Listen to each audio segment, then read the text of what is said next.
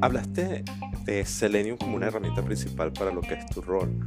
¿Qué otro tipo de herramientas recomendarías para las personas que quieren meterse en esta área?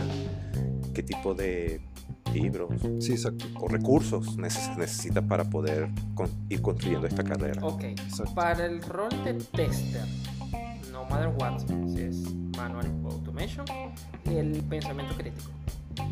Eso es lo, que, lo, que siempre recomiendo, que tengas pensamiento crítico de, ok, tienes una función, una funcionalidad, porque está ahí, ¿qué tiene que dar?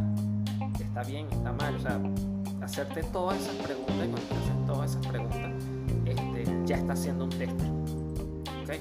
De acuerdo. Para el mundo de Automation Tester, ahí sí yo te diría depende muchísimo del lenguaje de programación que a ti te guste, en que te sientas cómodo. Yo uso Java por ya una trayectoria porque no voy a decir que siempre me gustó porque es mentira, pero ya cuando no le agarré. Igual especializarse. Sí, sí, exacto. Uno dice, bueno, vamos a irnos por este camino. Pero no hay un camino correcto. Este, están los automation testers en JavaScript que son muy eh, demandados, súper demandados. Yo creo que más que, los de .NET, que los de Java y los de Ruby, todos juntos. Porque la cantidad de proyectos en, JavaScript, en, React, en, Node.js, no, en, Node.js. tú vas a hacer pruebas en, front y en back.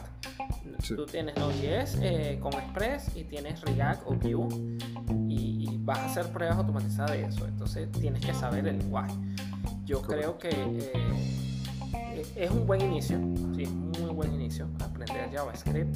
Este, no solamente si te vas por el lenguaje o no, porque también te puede ayudar para hacer, cuando haces pruebas de, interfaces, de, UI, entiendas cómo funciona la página, cómo puedes interactuar con el código JavaScript de la página, ese tipo de cosas.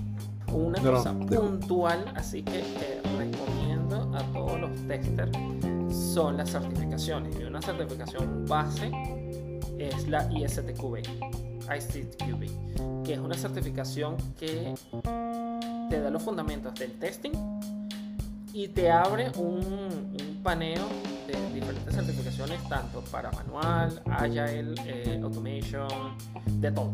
De todo. esa es como que mi recomendación más grande.